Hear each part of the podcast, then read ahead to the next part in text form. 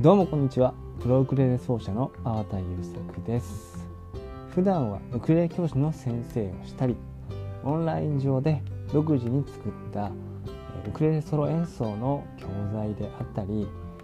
ウクレレの基礎から応用までさまざまな情報をね網羅した教材などを販売して生活をしています。自身がプロであることにとどまらず、まあ、後進の育成ということでまあ、年は関係なくですね、まあ、若い人であっても、え僕より年上の人でも、え、まプロでね音楽で食べていくっていうことがどういうことなのかっていうこともお伝えしていきたいなということで、えー、ねえこういったまあ活動というかね、えー、していますね。今まではね、まあ、自分自身のね、えこのプロの、えプロとして暮らしていくねことにこうまあ何て言うのかなこう邁進してきましたけどねその辺の周りを育てたいっていう欲求はもう二十歳ぐらいの時からありましたね。1920歳から、えー、自分がロールモデルになるんだと。まあ要するにえーと、なんて言うんだろう。メメジャーデビューとかまあなんかこうすごく目立った活動とかしなくてもね、えー、食べていける状態を作り出したいな。そしてそれをその方法とかを、えー、のなんか知ってもらいたいなと思ってで今はまあ改めてね、えー、そういう活動に力を入れていこうかなと思っています。えー、ままあウクレレがどんどん上達したいっていう方は、えー、概要欄からウクレレをウクレレと読むだけで、えー、どんどんウクレレが上達するメールマガジンこちらにご登録くださいそして、え、まあウクレレなんかに限らずですね、え、プロのミュージシャンとしてですね、えー、まあ、しっかりとこう食べていくノウハウとかまあ何て言うのかないろいろな苦労とかあるんですけどもそういったことをね、えー、まあ、共有して、え、情報を知りたいなという方は淡優先生の、え食べていける音楽家になるためのメールマガジンにねご登録ください。でですね、えー、今回は、えー、ちょっとね本題喋る前に今日今日はですね1月4日かなもう4日になっちゃいました。えーえーと、日が変わって0時なんですけど、えーまあ、さっきまでちょっと映画を見てて「オーシャンズ13」っていうね「オーシャンズ11の」えー、続編続々編なのかな？あれを見てましたが、えー、正直もう途中で寝ちゃってて あの後半全く覚えてないんですけど今ちょっと目があの覚めたんで、えー、こうやってちょっとね新年の、えー、こう初新年一番の、えー、ポッドキャストを収録している最中なんですよね。で今日ねちょっとまあ印象的なことが自分の中であったんでそこちょっと共有させていただきたいなと思います。今日はえっ、ー、とですね親戚ですねまあ同じ地域に住んでる親戚がいるので、えー、その家族と、えー、まあその家族の息子がね、え息子さんが3歳の誕生日だったのかな？明日今日から4日が誕生日なんですけど、まあ、その誕生日会ということでみんなで集まってちょっと食事をしました。もちろんあのしっかり換気してですね、えー、密に、まあ、なりすぎないように配慮して、まあ、年末からちょくちょく会っててあのなんていうのかな？そのコロナの危険性は、まあ、ほぼない状態のね、えー、心配のない僕たちなんで、えー、その辺はね何ていうのかな今流行りの流行り病にはあの十分配慮してやったんですけどね、えー、僕あのほとんどね親戚の前でなんか演奏ウクレレの演奏とか、まあ、歌を歌ったりっていうこともしてこなかったんですよね今まで特に。で何て言うのかななんとなくちょっとそのあんまりこう自分から言うのもあんまり好きじゃないしやりますとか言うのも好きじゃないし求められてもないのになんかするのもあの違うなと思ってたんですけどなんかお正月にあの会った時には会った時にねあのうちのあの義母からあのたまたまには聞きたいなみたいなことを言ってくれたんでそしたら次の機会会った時にあり、やりますよということで今日に至ったんですよね。で今日まあウクレレをまあいろいろ演奏しましたみんなの前で。でまあえっ、ー、と喜んでもらえてたんですごい良かったですね。えー、まあ、自分が自分はまあただしいつもあの喋ったり軽く喋ったりあんまりまあそんな人前でわーわー喋る方じゃないんですけどあのプライベートではねあのー、そういう一面を見せられてよかったなとそう思いますあのプロとしてどういう仕事をしてるかどういうこんな技術を持ってるかとかねあのまあ YouTube とかでよくアップしてるあの演奏なんかをやったんですけどね。でその後ねなんか歌も歌歌える歌歌えるんかって言われてあもちろんもちろんって言って あの歌もプロなんでって言ってあそしたらやりましょうかって感じでやってったんですよね。なんでボサノバの曲とか自作の曲とかやりましたね。あの七色？七色じゃないや。えっ、ー、とね。えっ、ー、と「雪のち晴れるや」っていう曲。をやったりこれも貼っとこうかな。まあちょっと貼り忘れたらごめんなさい。ただあの一応サウンドクラウドとか YouTube にあると思うんですけどね。僕もアップしてたと思うんですけどそれとかえっ、ー、とねあとねそうそうあのまあ昭和歌謡とか。なんか昭和歌謡が好きっていう同世代のあの親戚がいるんでその子のリクエストに応えて歌ったり。あとねなんかそうそう僕あれ歌えるんです。自分の長男が生まれた時に作った曲が歌えるんですよ。とか言ってあの口走って歌い始めたんですよ。まあそんな聞きたいじゃないですか。なんか自分に関係あるよく知ってる子のために作った曲だって聞いてあの聞きたいって言ってくれて歌って後半のあのもうすぐ終わるっていう時にポロポロ涙ぐんじゃってみんなの前で。柄にもなく自分でもちょっと驚いたんですけど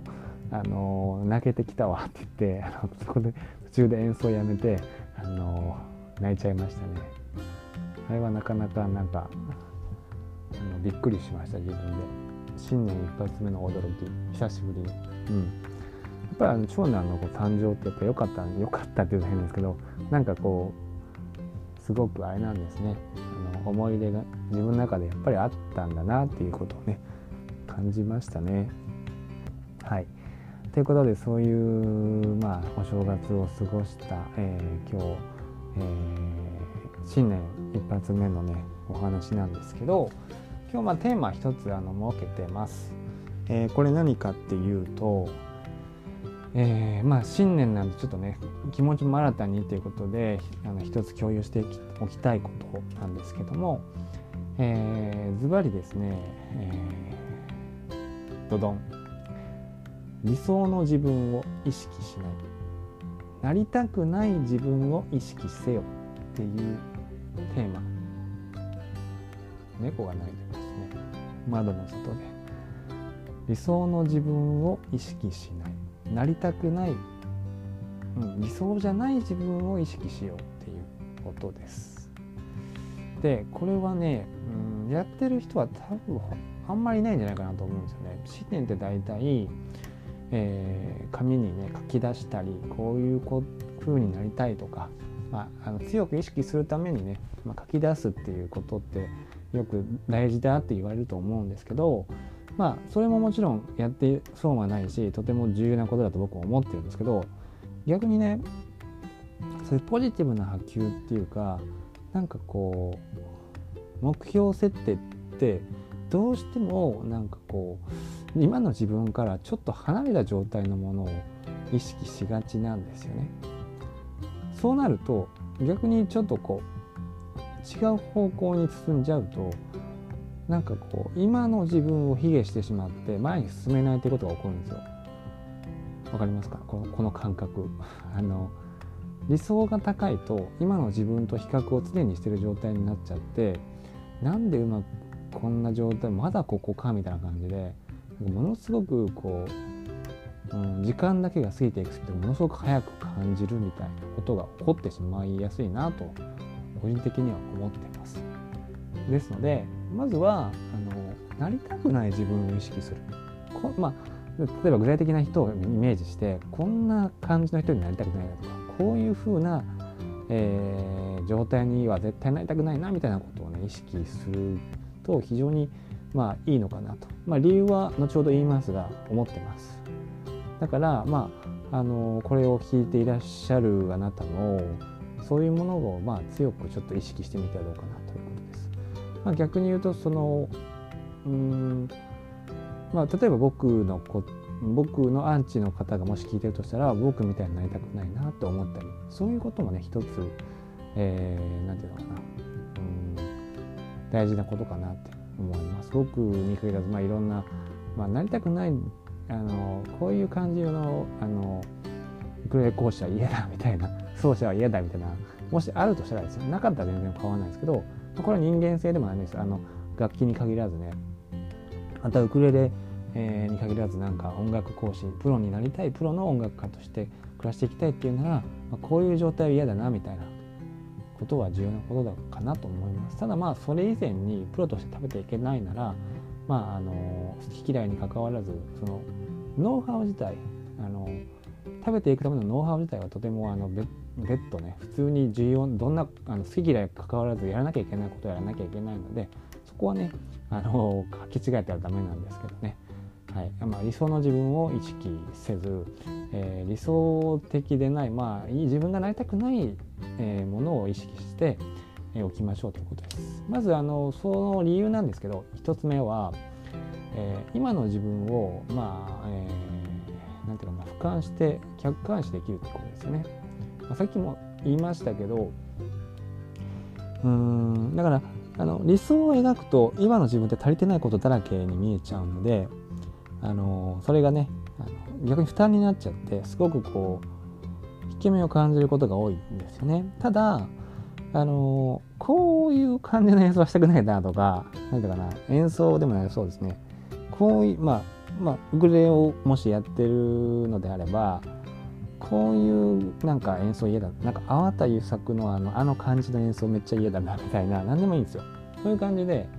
あのなんかこうまあももしね逆にこういう人になりたいっていうんだったらそういう人でもいいんですけど、まあ、まずはなりたくない自分を意識して描いた方がいいんですよ。でで逆に言うとあのこういう風に弾きたいみたいにあんまり思いすぎちゃうと自分の長所を殺しちゃいがちだと思うんですよね。自分の長所。自分の長所って結局あの同じように真似ててもできるわけじゃないんですね。例えばあんななんかあんな感じに弾きたいなと思っててもあんな風に絶対なりたいと思っててもそれはその人のやり方その目標にしてる人のやり方であってあのもちろんそこに共感できるそこにすごく意識が向くっていうのはものすごくいろんなことを吸収できるんですけどあの100%そこの真似に真似になっちゃうとね、えー、それは良くないのでえー、何て言うのかな。まあこういう感じの演奏がしたくない。だけどあの人の感じは好きでいいぐらいでいいと思います。でその人からも学べることをいっぱい学んで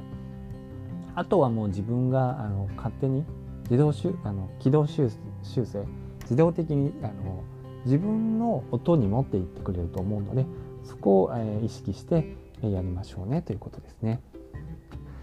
で次2つ目ですね。これはですね人間はですね損失回避する傾向があるんですね。これどういう意味かっていうとまあ、えー、行動経済学っていう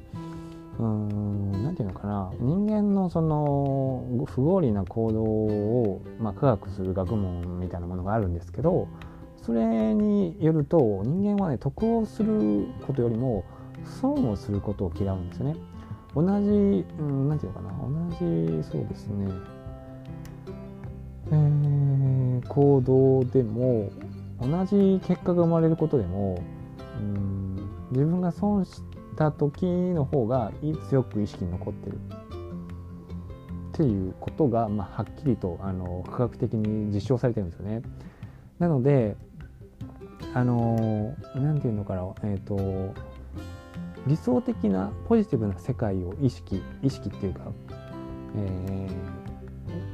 将来を意識しちゃうとそれってあんまりこう成功してもなんかハッピーに感じるのって本当に少ない時間つかの間みたいな感じらしいんですけどあの僕のその最初に言った定義で言えばこういう感じになりたくない。なんかあんまりこういう理想こういう感じのあのうん理想じゃないものを意識常にしておくとそれにまあなりにくいっていうか人間はその損失したくない損失をすごくあの嫌うのであの要は自分が痛い状態になりたくないっていうことを意識すればするほどそこに持っていかれない無意識にあの痛い状態になることも避けられるかなというふうに思います。なので、うんまあ、その先ほど言った最初に言ったテーマの通り、えー、人間は損失回避しがちな生き物なので、まあ、理想の自分を追いかけすぎず、まあ、理想でない、まあ、なりたくない自分をきちんと意識しておくことによって、えー、自分の姿が自分の、えーと、自分がまだ見ぬ自分に出会えるんじゃないかなというふうに思いますね。はい。で、えー、3つ目ですね。3つ目はあの目的が明確になるっていうことです。逆にね、えー、理想でない自分理想っていうかなりたくない自分を意識するとなら、えー、なりたい自分ももちろんねあの勝手に浮かび上がってくるんですよねまあつまりねあの好き嫌いをあまり言うなっていうことって、まあ、食べ物のことでも人間のことでも関係のこととかでもなんだろううん何でもはっきりしてはいけないみたいな不分率ってあのあると思うんで子供の頃から日本の社会には。まあ日本うん、まあ日本ってそういうの傾向が強いかなと思うんですよ。だから人をこう嫌いって言ったらダメだとかさ。だからあの何て言うかな。逆に言うとそれで陰湿にいじめに入っちゃ入っちゃうとかさ。あると思うんですけど、うん、あの好き嫌いってもう結局大事なんでものすごく大事で好きっていうのはまあそれは公言してもいいんですけど嫌い嫌いっていうのもまあ自分の中で明確に意識しておくべきだと思います。ネガティブなことはいけないとか人の悪口を言ってはいけないとか、うん、人にこう注意してはいけないとか公の場で何て言うのかなこう人を批判してはいけないみたいな空気ってやっぱあると思うんですけど、まあ、あのそれもまあ恐れずにやっていけるようになればね、まあ、自分の中で好きと嫌いがはっきりと明確に、えー、意識できて、まあ、こういったことはしたくないとかこういった、えー、まあ、いやいや練習するみたいなことがなくなりますしいやいや何かに取り組むっていう必要もなくなるので、えー、逆にねあのより楽しく、うん、うん、なんていうのかなこうワクワクしながら取り組めることに、え明確にね、えーがそれが明確になって、えー、自分自身に返ってきやすくなると。いうふうに思いますので、えー、その目的を明確にするために好き嫌いもねはっきりさせて嫌いなことは極力ね、えー、意識しておくことによって、え自分の、えまあ、通常一般、え通常っていうかノーマルな状態がすごく心地よくなってくるんじゃないかなというふうに思います。うん、ちょっとまあちょっと抽象的な話すぎてどこまで伝わったかなちょっと心配ではあるんですけど、えー、まあ今回ねこの3つの点3つのあの理由で、えー、お話してみました。が、えー、まず大きなテーマとしては理想の自分を意識しない、まあ、理想、えー、なりたくない自分を意識して、えー、それをね、えー、することによって、まあ、結果が変わってくるんじゃないかなということですね。で理由の1つ目としては今の自分を客観視できる。ね。はい、今の自分を客観していきます。どんなことに興味があるのかということも分かりますよね。で理由2つ目は人間は損失を回避するにあの生き物だから、えー、人間は損をしたくない生き物なんです。得をするよりも損をする方が、えー、結果は同じでも結果は同じでも損をした時の方が記憶に残ってるということですね。で3つ目は目的が明確になるということです。目的が明確になる。好き嫌いをはっきりとね意識する。好きは意識しても嫌いは意識しないっていうんじゃなくてあの嫌いの方をまあちょっと意識しましょうね。嫌いって言ったらちょっと言葉強すぎるかな うん、なんだけど、まあ、あまりあの好みでないみたいなことを意識することによって、えー、何をやるやるべきかっていうのが明確になりますし、えー、線引きも、えー、しやすくなるんじゃないかなと思います。いろんなことに手を出しすぎないということが大事なんでね、はい。えー、そういったことでね今回、えー、新年の、えーまあ、一つのこう、うんまあ、僕自身も教訓にしたいなしてることだし、えー、それをねあのシェアして、えー、ちょっとでもねなんかこう共感していただければとても嬉しいかなということでお話をしてみました。今年のね、えー、なんで去年の末頃から、えー、力を入れ始めたポッドキャストの方もね、えー、もどんどん配信していきます。まあ、動画ももちろん出していくんですが、えー、こういったお話もね、えー、まあ、しっかり耳を耳だけを使って集中して聞いてもらうことによって、えー、なかなかいろんな気づき、まあ、僕自身もねあの思考の整理になってるんで